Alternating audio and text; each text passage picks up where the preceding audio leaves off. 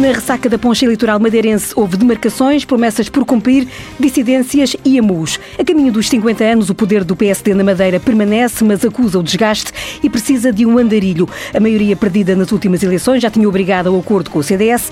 Agora, ao ver morrer na praia o sonho e a exigência de uma maioria absoluta, Miguel Albuquerque deixa no tinteiro a promessa de sair e, além do CDS, com quem está coligado, escolhe o PAN como parceiro para um acordo que espera seja à prova de bala. Os liberais prometiam ser o adulto na sala, mas ficaram de fora. O PAN, que tinha trocado de candidato a meio da corrida, inaugura uma nova fase, depois de ter viabilizado orçamentos nacionais do Partido Socialista. Mas se o PSD ganhou perdendo, o PS perdeu por falta de comparência o impulso das últimas regionais, quando levou um candidato independente a votos e teve o melhor resultado em décadas. Em nome das causas ambientais, já se atirou sopa a quadros e esta semana em Portugal, balões de tinta verde a um governante.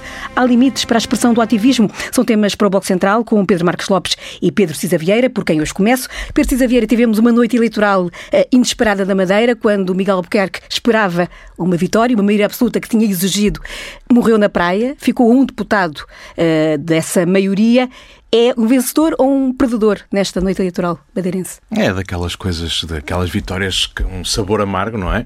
Porque ele, de facto, a coligação perde um deputado relativamente ao, à soma dos deputados que PSD e CDS tinham eleito nas últimas eleições. Uh, e, portanto, não atingiu aquela maioria absoluta que ele achava estar ao seu alcance e que tinha levado até a fazer aquele apelo final a dizer que se demite se não a tivesse obtido.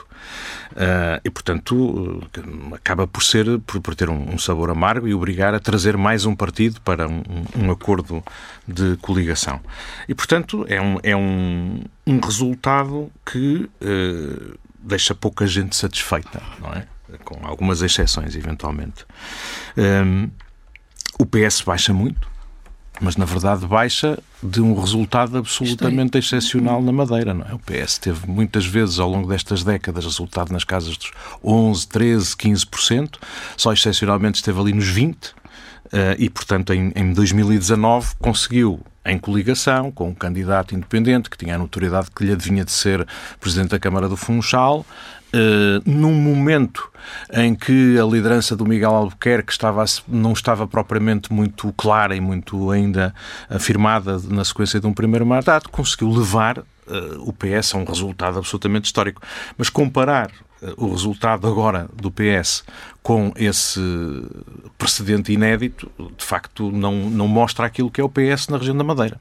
E a região da Madeira é uma região muito particular, eh, em que os resultados eleitorais também são muito influenciados por fatores que não concorrem nem sequer nas nacionais, nem sequer nas eleições autárquicas, por exemplo, no continente. Basta pensar que os temas. A Madeira tem um, um sistema eh, político e o, as autoridades regionais têm competências que não existem noutros sítios e uh, que também existem eh, realidades partidárias muito próprias.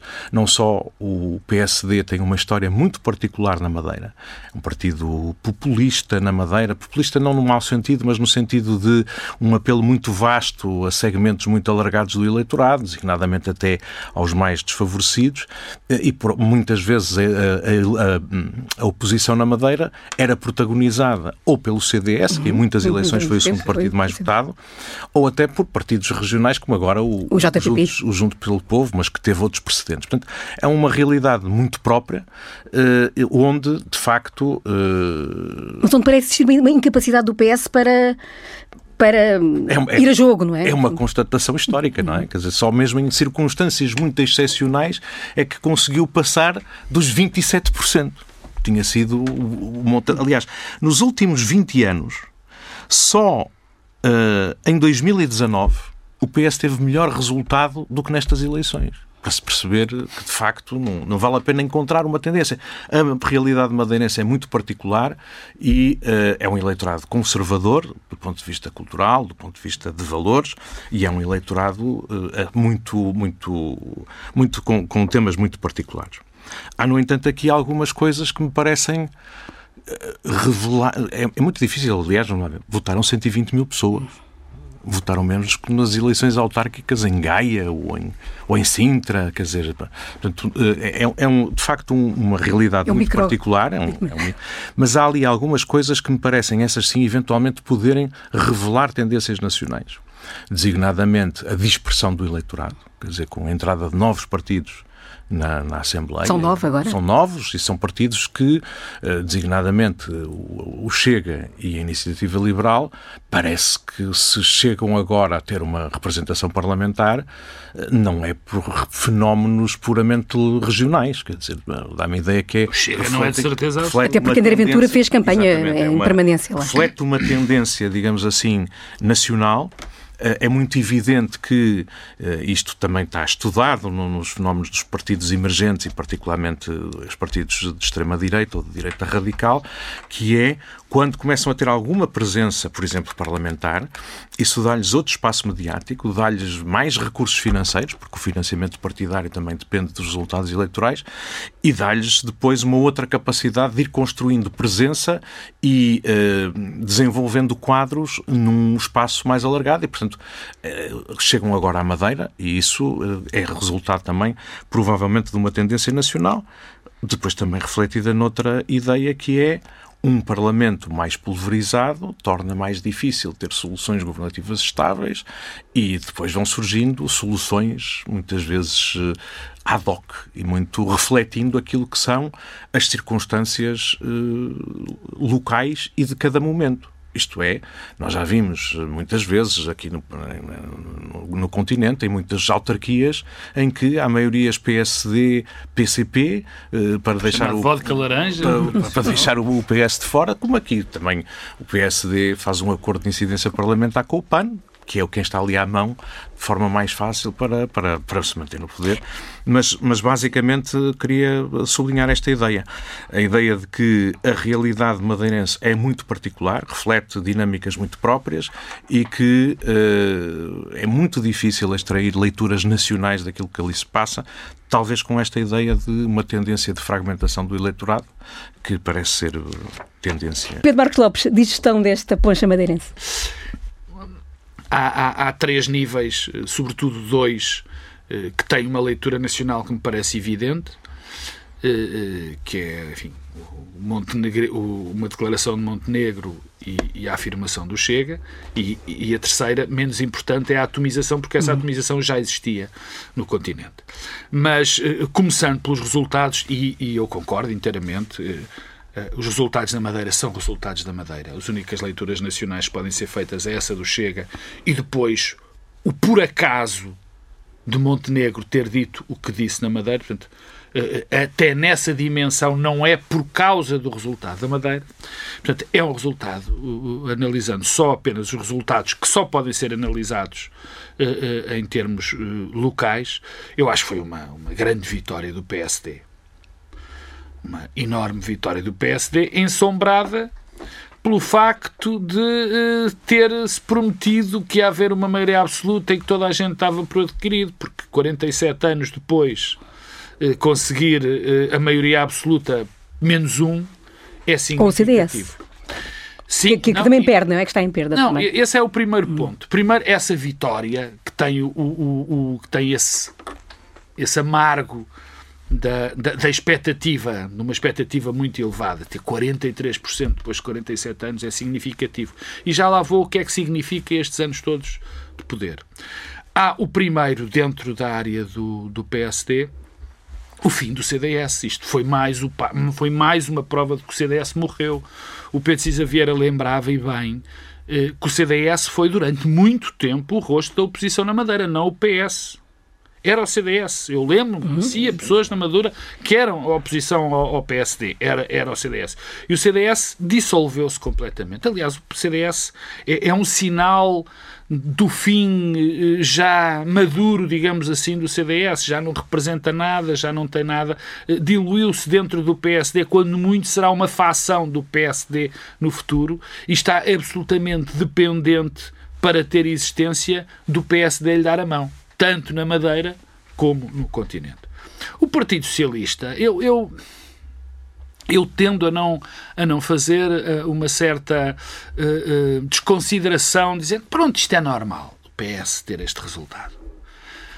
Não, para já não é normal. Houve essa queda, que o Pedro também explicou, com o Paulo Cafofo, que depois decidiu vir para o continente fazer a vida dele. Essa subida, essa subida. A subida, essa subida, que de facto foi, foi, foi exponencial nesse... Nas eleições anteriores, 2015, sim, o PS sim, sim, tinha tido 11%. Mas, é? mas eu não desconsidero, e acho é uma derrota muito significativa, mais uma vez, porque eh, é grave o PS desistir daquela eleição, é muito grave para a democracia local e para da maneira como ela funciona, o PS dar a sensação de que não quer saber do que ali se está a passar. Mas já lá vou, porque isso tem a ver com, com o meu último tema. O, o, o, esse acompanhamento do, de, da Madeira do continente, dos vários partidos, eh, é, é, não, não, não é tem essa leitura nacional, mas isso já existia. Portanto, Acho que a, a, a associação com o PAN também é muito curiosa. É curiosa eh, porque também nos chama a atenção do que são partidos como o PAN.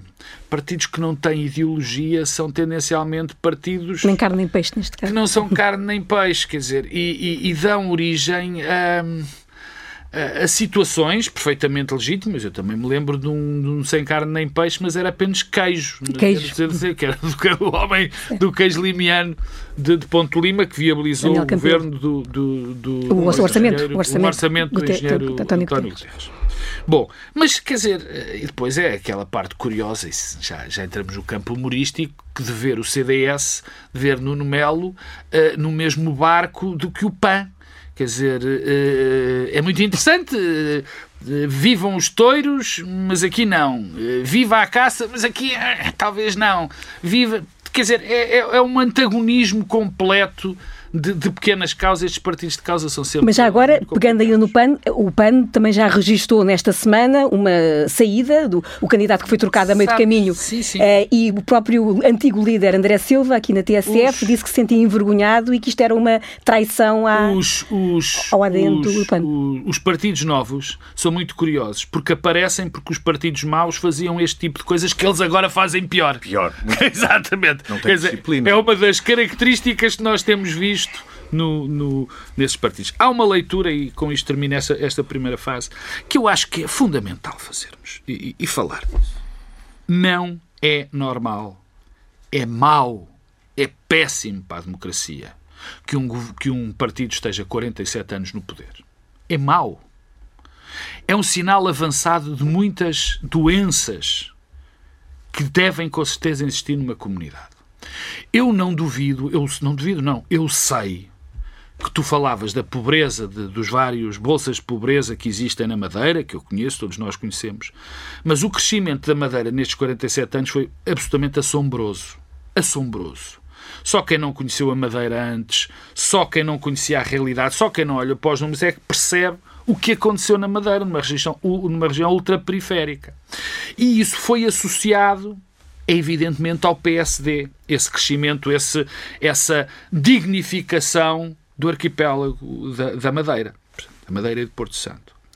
Só que este crescimento que foi feito de uma determinada forma, não é? Muitas vezes confundindo o partido com o Estado, as empresas com o Estado, quer dizer, e este tipo de situação não é benéfica para a democracia, para o bom funcionamento da democracia. Eu insisto neste ponto. É um resultado absolutamente sem mácula, como é evidente.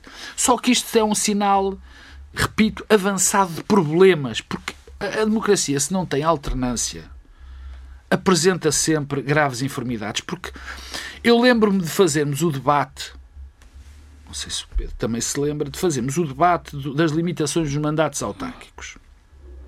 Que também são dos, dos, dos mandatos regionais. Que também são dos mandatos são regionais. Não, mas, mas sim. Mas, e então falávamos. O Sintrará agora a começar e falávamos, e último Não, não, mandato. mas é o, o, Já vais ver onde é que eu quero chegar. E falávamos dos candidatos que se candidatavam, peço desculpa da, da repetição, nos conselhos ao lado.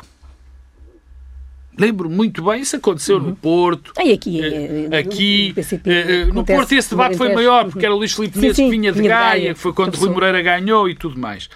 Quer dizer, e, e, isto também é uma entropia, quer dizer, e, e nós temos que olhar bem para o funcionamento da, da, das democracias, temos que tratar delas com carinho, e isto é um sinal que eu não gosto de ver, apesar de ser absolutamente legítimo, 47 anos de poder é mau sob qualquer tipo de circunstância. Tu falavas num, numa vitória expressiva, sim, sim, mas de qualquer vitória. modo traduz um, um, um, deslizamento em relação, de, ou seja, de eleição para eleição, o PSD tem claro, perdido terreno. Mas eu, isso é o normal. E isso vai é? significar que no futuro terá inevitavelmente claro, que depender de. Olha, mas eu vou, vou dizer outras... uma coisa, espero que sim, porque eu espero que haja alternativa. Como espero. Mas não seria alternativa aqui, seria uma coligações cada vez mais alargadas a essa. Não, porque eu, eu, eu, eu tenho a a, a, esperança. Eu tenho a esperança de que. Já levou às geometrias. Eu tenho a esperança que o PSD consiga arranjar uma boa alternativa para ser poder em Portugal, como eu espero no continente, como eu também espero que o PS tenha uma boa alternativa para poder vencer poder na Madeira. Quer dizer, porque este, este, este é o funcionamento. Tu estavas a falar, e já termino porque me perguntaste sobre isso, sobre de, depois das geometrias serem variáveis. Repara uma coisa. A nossa Constituição foi feita para que isso acontecesse. Para acontecesse mas por razões históricas, porque na altura as instituições eram um pouco sólidas e tudo mais, o poder estava mais concentrado no Parlamento. Portanto, agora não vamos lembrar isso, mas lembrar o que se passa na Europa. Uhum, sim. Na Europa isso é absolutamente um normal. Na Eslováquia vai, há um perigo de ganharem umas forças que até são próximas de Putin, não sei o quê. E eu fui ver. Sim, eles devem ganhar com cerca de 19, 20%. Portanto, isto é o normal. Tu vais à, à Europa do Norte, tipo de coligações. Nós temos que nos ir uh, uh, habituando a isso, apesar de eu achar que a nossa democracia ainda não está preparada para isso, porque não há, não há, ainda não há, por incrível que pareça, depois de 50 anos, cultura de negociação, cultura de compromisso. E os sinais dos tempos são opostos a essa cultura de compromisso e essa cultura de negociação. Isso assusta-me um bocado.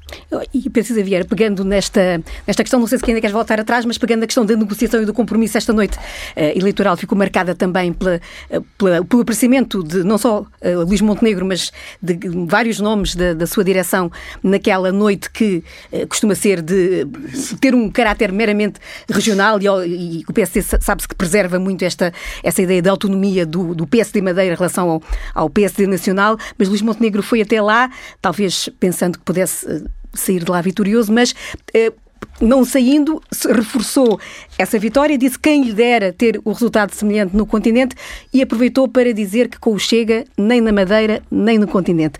Era a clarificação que, que esperavas e que falámos aqui na semana passada? Ele ouviu-nos, claramente. Mas quando, até me ouviu a mim dizer que ele precisava de fazer isso e, portanto, lá, lá, lá o fez. Mas Pedro Marcos Lopes falava da, da necessidade de haver alternância e de como, por exemplo, para se conseguir isso, o país acabou por consagrar uma coisa que não existia, que chocou muita gente quando foi criada, que era a ideia da limitação de mandatos. Sim. E ela também vale na Madeira e Miguel Albuquerque estará no seu último mandato, que agora se iniciará. Uh, há muitos municípios em Portugal, agora já não são muitos, mas ainda são alguns Uh, é mais do que os dedos de uma mão, que são geridos pelo mesmo partido desde 1976. Quer dizer, porquê? Mesmo que haja outros presidentes da Câmara, etc., porque de facto conseguiram ter uma preponderância uh, muito grande na, na, na, coisa, portanto, ali também se passa o mesmo. Será saudável que haja uma alternância? Bom, é, é, nós achamos sempre que sim, mas o que quero dizer é que não acho que aquilo seja necessariamente uma anomalia. Bom, uh, sobre a leitura. Ah, e há uma coisa também que eu preciso também de dizer, porque também foi aqui comentado.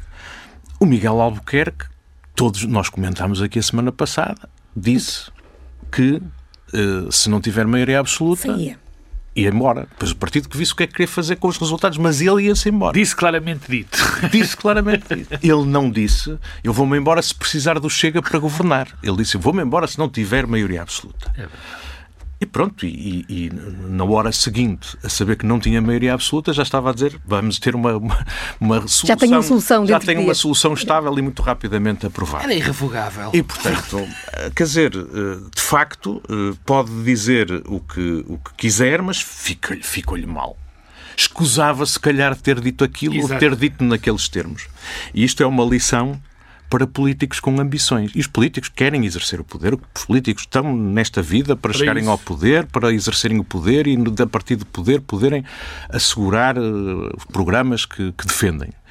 E, portanto, lição para os políticos com, com ambição: não façam ultimatos que não tenham a absoluta convicção que irão cumprir.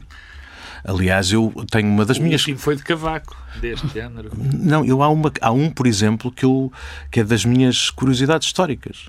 O que é que faria Sá Carneiro se não tivesse naquele fatídico dia 4 de dezembro falecido? É verdade. Ele que tinha dito que. Se embora se, Soares Carneiro perdesse. Se, se, se, o general Ianes ganhasse as eleições, ele se retirava da política. Um homem político até ao total. Já não era a primeira vez que se retirava da política. Exatamente, retirou-se várias vezes Exatamente. da política. Portanto, Portanto não... Eh, é, é, sempre muito complicado fazer ultimatos que uh, não têm a intenção é? de cumprir. Mas, na verdade, também o Miguel Albuquerque fez o que fez e ninguém ligou grande coisa. Sabes porquê, não é? Quer dizer, porque foi uma questão de um deputado, era por um deputado. Eu acho que as pessoas não, não ficaram tão, tão chocadas por ter sido isso. Um deputado, quer dizer, se ele tivesse perdido por três ou quatro e, e ainda lá estivesse, eu acho que aí as pessoas ficavam chocadas assim. Acho que é essa a razão. Pronto. Cuidado com as palavras. Exatamente. E então, os resultados então, e, e, a clarificação ou não do Montenegro? Montenegro que, Pronto. pela terceira vez, veio dizer com o Chega nunca. Eu nunca estarei precisa, no governo. Porque não precisamos? Nunca foi tão claro. Ele, o ele, facto de ter acrescentado porque não precisamos. É muito engraçado porque é assim. Ele começou por dizer há umas semanas atrás: não, com o Chega não. Porque, não sei, ninguém o levou a sério. Toda, ou melhor, as pessoas que, o, que estão sistematicamente a pretender desvalorizar a afirmação que o líder do PSD faça de que não vai para a cama com o Chega na noite eleitoral, disse não vamos porque não precisamos. Imediatamente as mesmas pessoas dizendo, bom... Se precisar... Isso que significa que se precisar, então se calhar vai. Terceira vez ele disse, e aí não teve mais... Não é não. Não é não. Não é não. O que é que falta dizer, que é que falta do dizer? homem? E estas pessoas que acham que... Uh, os defensores do poder a todo custo, que é preciso é tirar o, o Costa do governo e, portanto, é pá, vamos para a cama com a Chega se for necessário, que é uma espécie de versão paroquial do, do Paris vale bem uma missa do Henrique. Exatamente. Dizer, é, estão a dizer que Montenegro acaba de perder completamente a sua autoridade e a sua liderança porque disse uma coisa horrível e que, além do mais, portou-se muito mal na Madeira. E, e, de facto, pronto, quer dizer, não sei mais o que é que ela há de dizer, é verdade que, São Pedro também negou três vezes? Nosso Senhor três vezes, mas, mas enfim. Mas... Até houve um presidente que mandou Cristo à terra, não é? Mas... mas... mas, na verdade, quer dizer, eu acho que ele neste momento não pode ser mais claro. Não, não há é. mais nada que a gente lhe possa exigir. Pronto, até, até, até ver. É? Portanto, desse ponto de vista, acho que foi claríssimo nesse aspecto. Agora, ele de facto tentou nacionalizar uhum. uh, a eleição. Ele teve uma presença na Madeira como nunca o PSD Nacional tinha tido, criando, nunca. aliás, alguma, algum desconforto no PSD regional, aquela arruada tradicional não teve lugar, porque estavam lá gente de fora. E, e depois eh, tentou nacionalizar também, eh, tentou, digamos assim, cavalgar uma onda de, de vitória que afinal não se concretizou. Culminando com aquele Montenegro 1, um, António Costa 0. Correu-lhe mal, isso, isso correu-lhe bastante mal e, portanto, ele, eu, aliás, até estou convencido que se ele não tivesse primeiro tentado elevar a fasquia e dizer aquilo que se vai passar aqui é o início da minha cavalgada heroica em direção ao poder. Se ele não tivesse feito isso, se não tivesse tentado fazer aquela coisa de leitura nacional, Montenegro 1, Costa 0, que ninguém estava a fazer, se calhar não tinha havido tanto desapontamento com a vitória do PSD por menos do que a maioria absoluta. Portanto, acho que não esteve, não esteve bem, eh, mas, quer dizer, não lhe podem agora dizer que, que, que, não, que não se comprometeu eh, tão claramente quanto é possível a um ser humano relativamente à questão de, do, do tal partido. Pedro Marcos Lopes, já se percebeu que consideras clarificada a questão chega depois da conversa, do debate que tivemos aqui eu, semana passada? Eu, claro que eu acho que o Luís Montenegro teve a ouvir o Bloco Central, me ouviu e viu a luz. Atenção, ironia passa mal, isto é só ironia. Cuidado, isto é uma brincadeira. Tem legenda, tem legenda. Tem legenda. Há duas consequências. Deixa-me começar pelo princípio, porque há duas consequências nacionais. A primeira arruma já o Chega. O Chega teve um excelente resultado. Acho inacreditável andar-se a desmerecer o resultado do Chega. O Chega não tinha deputado nenhum e agora tem quatro. Quer dizer, e só tem leitura nacional aquele resultado, porque o Chega é contra a autonomia, o Chega não tem quadros na Madeira. E teve lá o líder. hein? E teve lá o líder. Aquilo é um resultado. Ponto. Quer dizer, para arrumar. Quanto a Luís Montenegro, Luís Montenegro correu tudo mal. Tudo mal nesta ida Madeira. A ansiedade que Luís Montenegro tem, e cada vez a mostra mais, eh, de exibir resultados, de fazer propostas, esta ansiedade é má conselheira. A ansiedade é sempre má conselheira. E ele mostrou muita ansiedade com estes resultados na Madeira. Foi à Madeira, com as, com as eleições na Madeira, peço desculpa.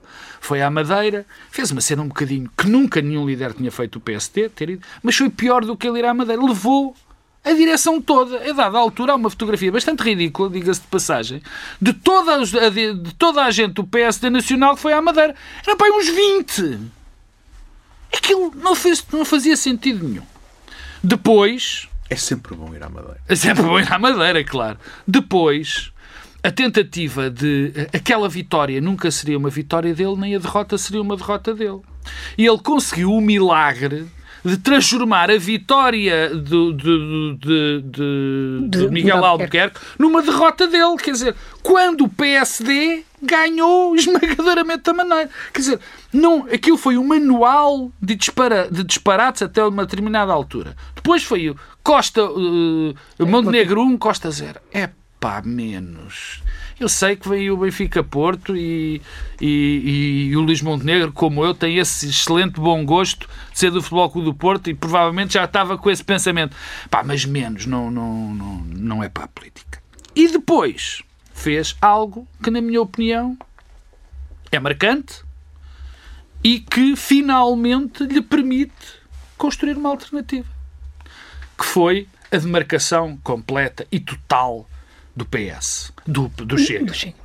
É verdade que teve essa frase infelicíssima, porque não precisamos, mas depois, numa conferência de imprensa, na Já, já quarta-feira, esta semana, sim, sim. Quarta-feira, foi quarta, sa- sa- sim, foi quarta, onde ele foi absolutamente claro. Não foi só claro, disse não é não, fez questão de pôr nas redes sociais uma declaração dele, o que tem impacto, ou seja, porque está em letra de forma, eu não vou fazer acordos de governação com o Chega. Acabou. E, portanto, isso foi importante e foi fundamental. Porque agora sim ele já percebeu aquilo que nós tínhamos dito aqui a semana passada, dos 72% dos eleitores do, do PSD que não querem acordos com o Chega, de ser esta a única maneira de apelar ao voto moderado.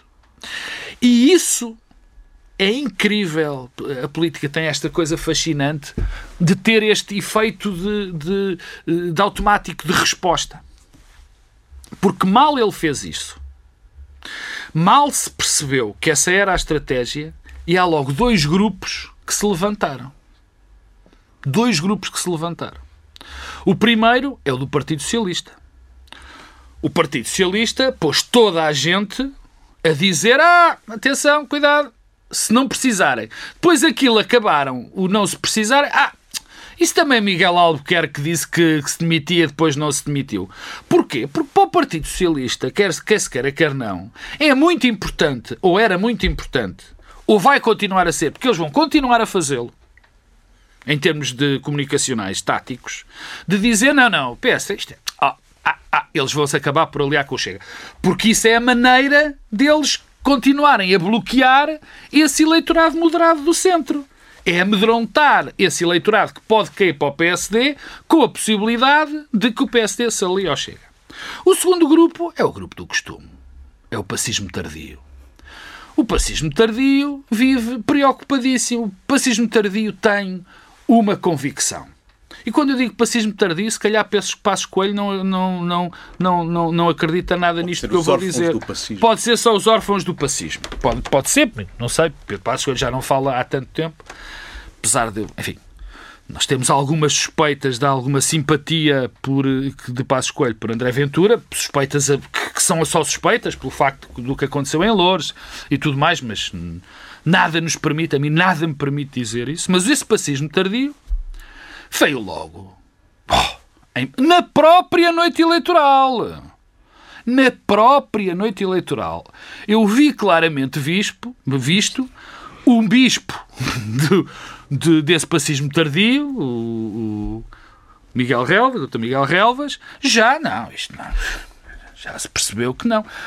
Porque há uma linha muito marcada dentro do PSD que vai, ser, que vai fazer uma guerra intensa e feroz a Luís Montenegro a partir de agora.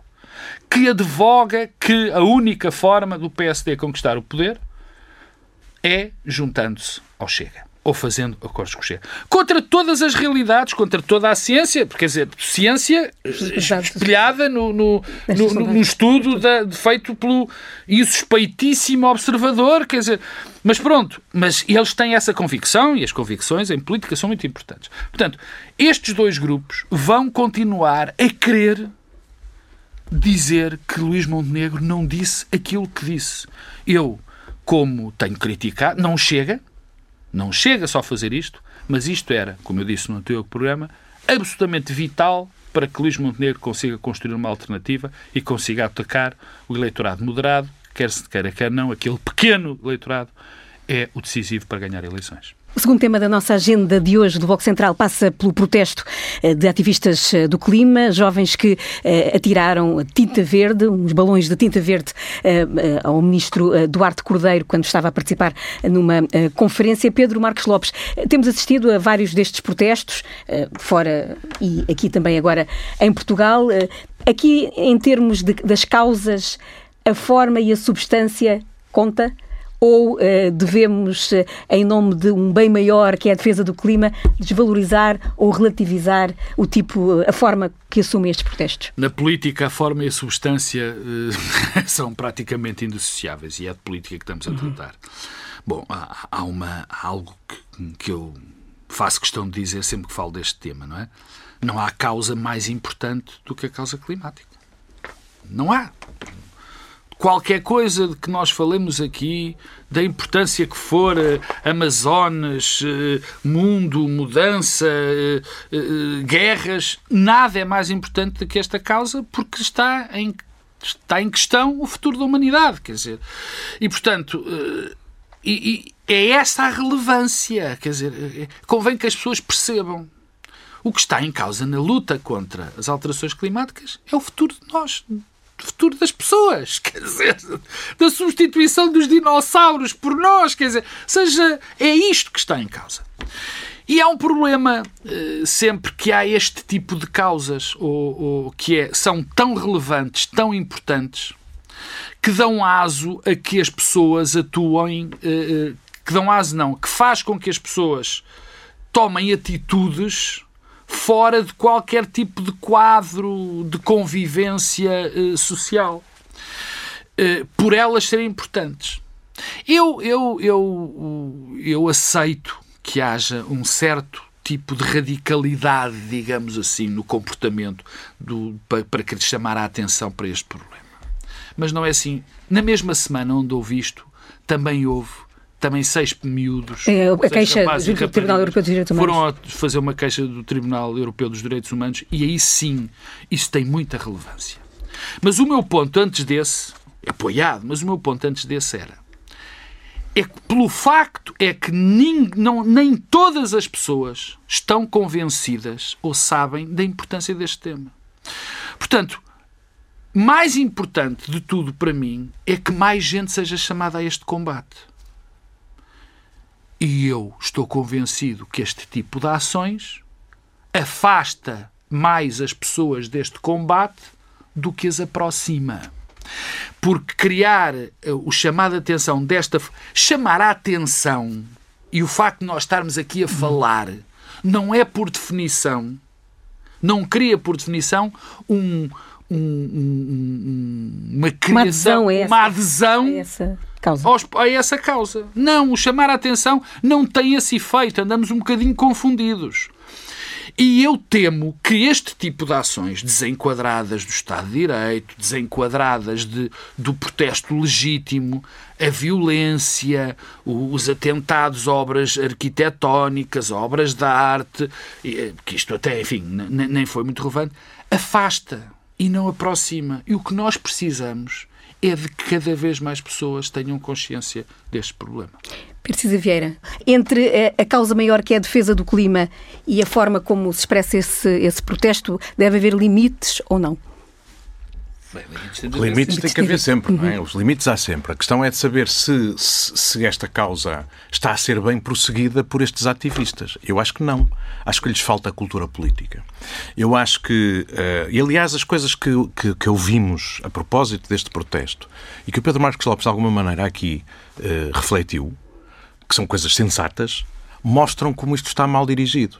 Porque ele começou a dizer: esta é a causa mais importante dos nossos tempos e toda a gente disse isso. Até o próprio ministro, que foi vítima da uhum. agressão, disse: Eu compreendo que isto, porque isto é uma coisa muito importante.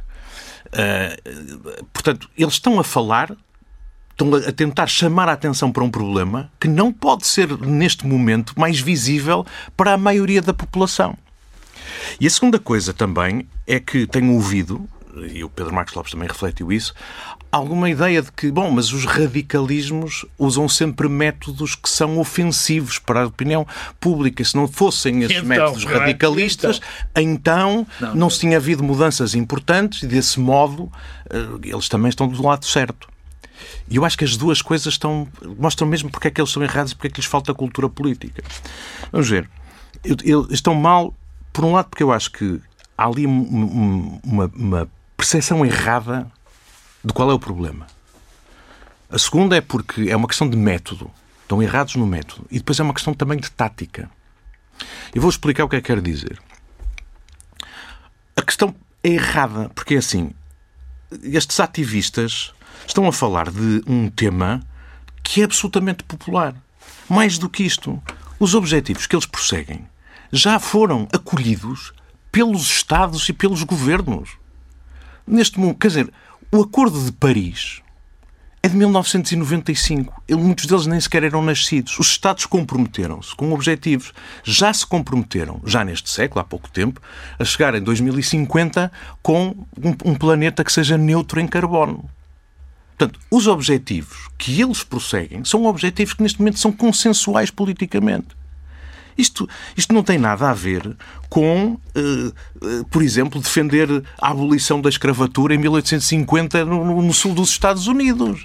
Quer dizer, isto não tem nada a ver com, defender a legalização do aborto na Irlanda em 1970, onde, de facto, as causas que os radicais prosseguiam eram causas não só minoritárias, eram não só ilegais, como eram causas que a maioria da população nem sequer percebia porque é que eles estavam a falar. Aqui está-se a dizer, por e simplesmente, bom, mas é isto é, é preciso uh, uh, defender o planeta das alterações climáticas. Quem é que não diz a mesma coisa? E depois erram o alvo. Que vão dizer Galp, EDP, etc.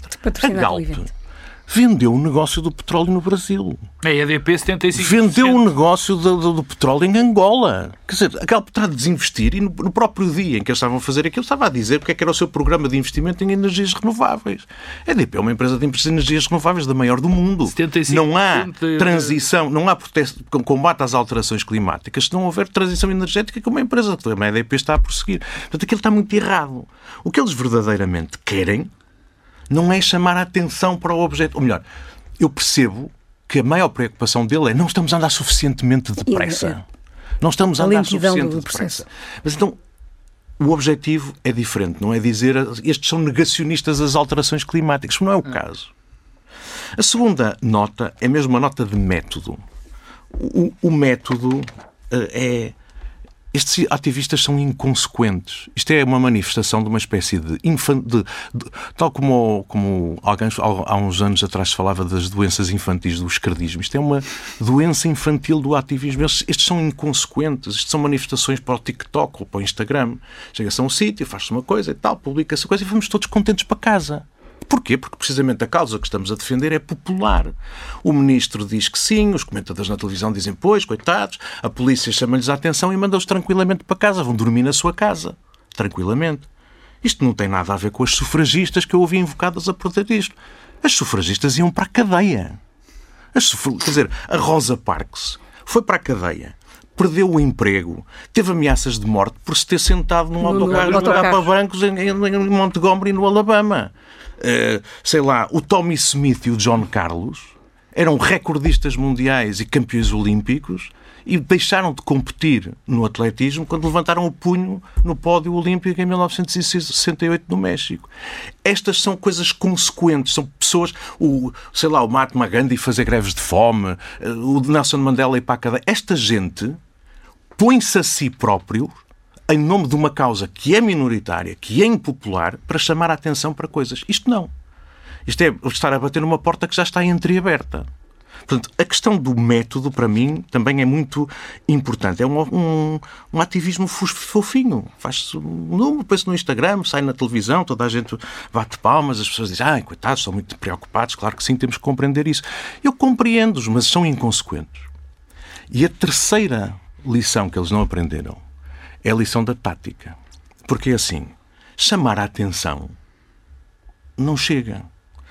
Quando nós, quer dizer, as lições dos radicais são mesmo estas. Como é que nós transformamos uma causa, uma ideia, num movimento que é capaz de gerar mudança efetiva na sociedade?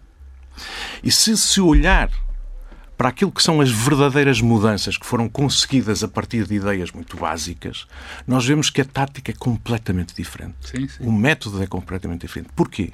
Porque é preciso. Há dois momentos muito especiais. E todos os grandes revolucionários, todos os radicais que efetivamente conseguiram mudanças, têm estes dois momentos muito claros. O primeiro é que é preciso ganhar-se o respeito daqueles que não pensam como nós. E para isso é preciso ter um elevadíssimo padrão moral. Porque quando a gente atira uh, latas de sopa para, para uma obra de arte ou quando se atira tinta para um ministro, quer dizer, não se está a revelar nenhum alto padrão moral. Agora, quando vemos aqueles jovens negros que no sul dos Estados Unidos se sentavam e estavam disponíveis para ir para a cadeia e serem expulsos da universidade e, e não ofereciam resistência violenta, mas pura e simplesmente faziam aquilo que todos os brancos eram chamados a fazer. Isto, as pessoas discordam, berram, etc. Mas de repente há pessoas que começam a dizer: epá, estes tipos de facto têm uma determinação sim, sim. que merece o nosso respeito.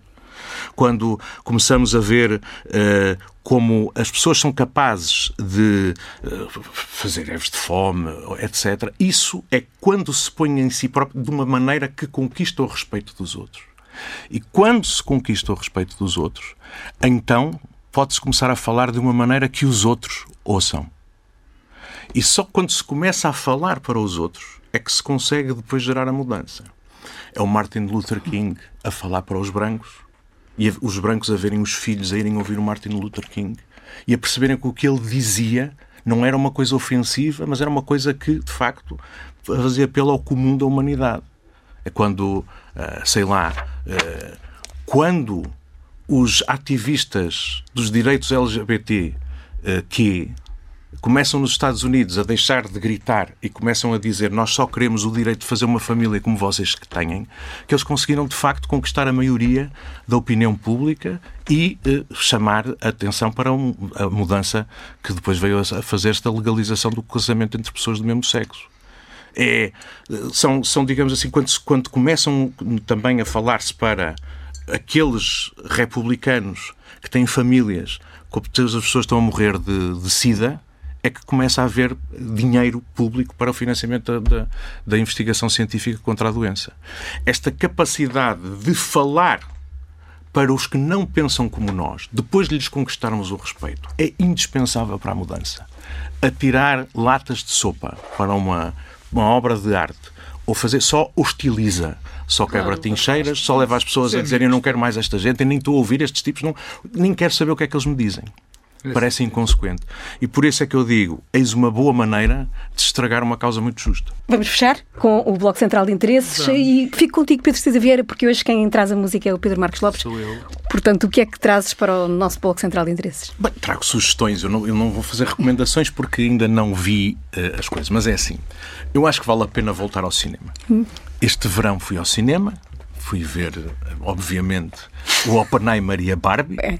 Não posso dizer que tenham sido filmes que tenha gostado muito, mas são filmes que mostram como, apesar de tudo, é capaz de se viabilizar uma indústria com coisas inteligentes e que não são só filmes de super-heróis e de efeitos especiais. Sim. Infantilizadores. Portanto, e, portanto, são filmes inteligentes, são filmes que nos fazem pensar, são filmes que nos contam histórias bem contadas e, portanto, acho que foi bom. E agora esta semana estreiam-se dois filmes que são filmes à moda antiga, para contar histórias de coisas que nos são muito mais próximas e que só faz sentido ver na sala de cinema. E temos uh, um filme de um cineasta proscrito, que agora luta ao fim de décadas para conseguir fazer filmes, mas que de vez em quando nos vai continuando a, a surpreender e a encantar, que é o Woody Allen. E que, agora esteve um em Portugal. Esteve em Portugal e que estreia um filme que que foi filmado em, na Europa, como agora são os filmes de. E em francês? Em francês. E uh, o Nani Moretti, que volta uh, agora para.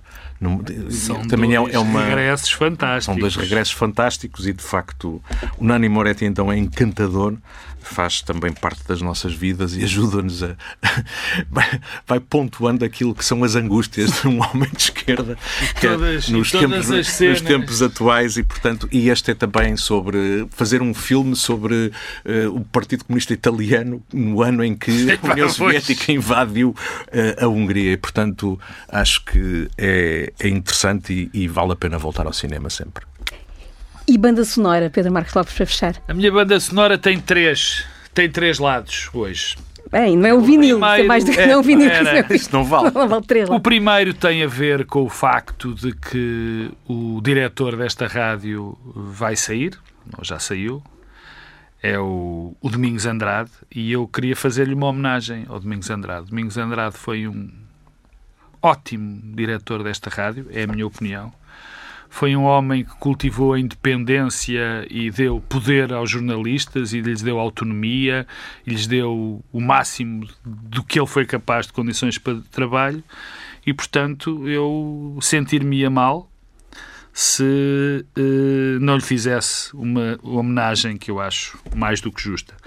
E, e a segundo ponto também autorizou que viesse para cá o Pedro Cisa Vieira, que já não era, já era, já era qualquer coisa. Bom, em frente, um grande abraço para ele e para a direção dele, para o Ricardo, para o Pedro. Fizeram, na minha opinião, como ouvinte e como colaborador, um excelente trabalho. Agora, para o verdadeiro bloco de interesses. Eu esta semana fui ver um filme que eram as Ilhas Encantadas, que são as Ilhas Encantadas. Um filme que entrou a Amália. A Amália era uma mulher, caso os senhores não saibam, quem nos está a ouvir, linda. Era uma mulher lindíssima. E houve uh, uh, a tentação de a fazer atriz. Este é um filme produzido por António Cunha Teles e, e realizado pelo Barceló e, e, que é sobre as Ilhas Encantadas, onde ela aparece. É um, é um filme muito bonito, plasticamente muito bonito. Foi uh, digitalizado, foi reconstruído, agora também ao abrigo do, do, do, do, do PRR. E, e, e, gostei muito de o ver no, no, magnífico Cinema Ideal.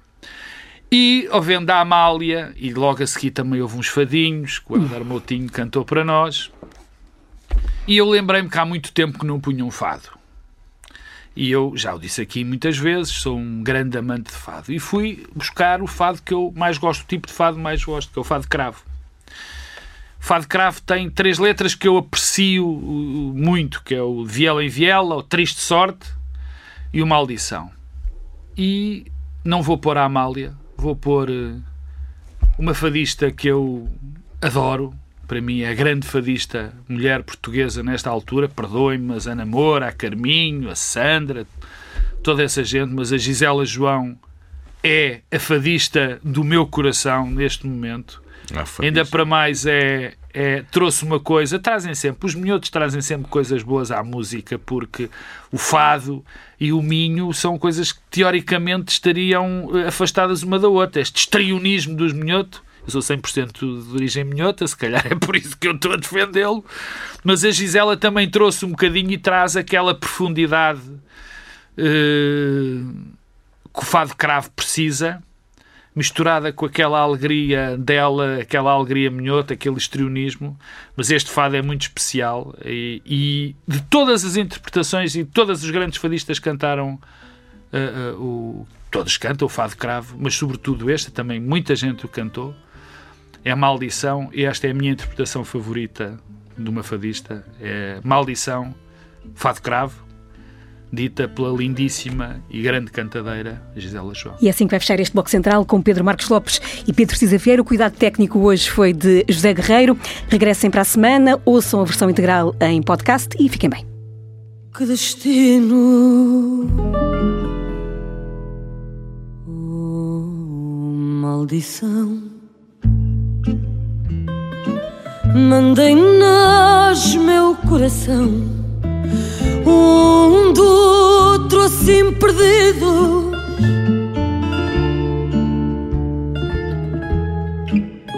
Somos dois gritos calados, dois fados desencontrados dois amantes desunidos.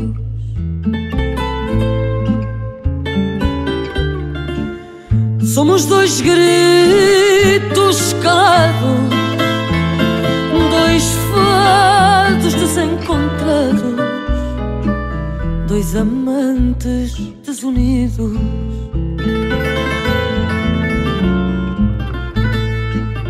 Por ti sofro e vou morrendo. Não te encontro nem te entendo. Amo e odeio sem razão.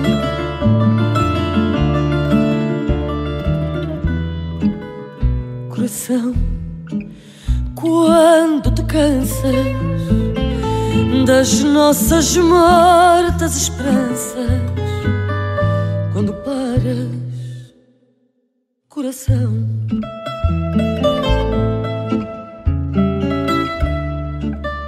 Coração,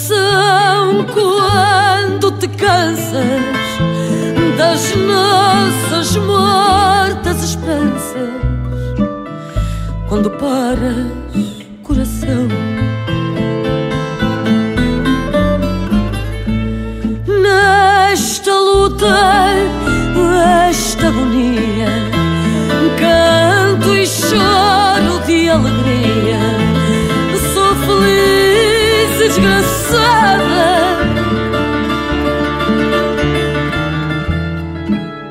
Que sina tua, meu peito, que nunca estás satisfeito. Que dás tudo e não tens nada. na tua meu peito que nunca estás satisfeito que dás tudo e não tens nada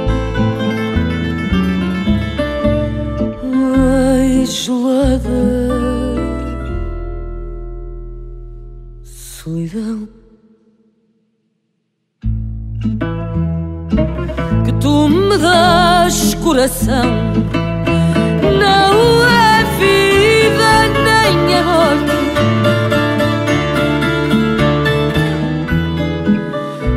É lucidez, desatino de ler no próprio destino sem poder.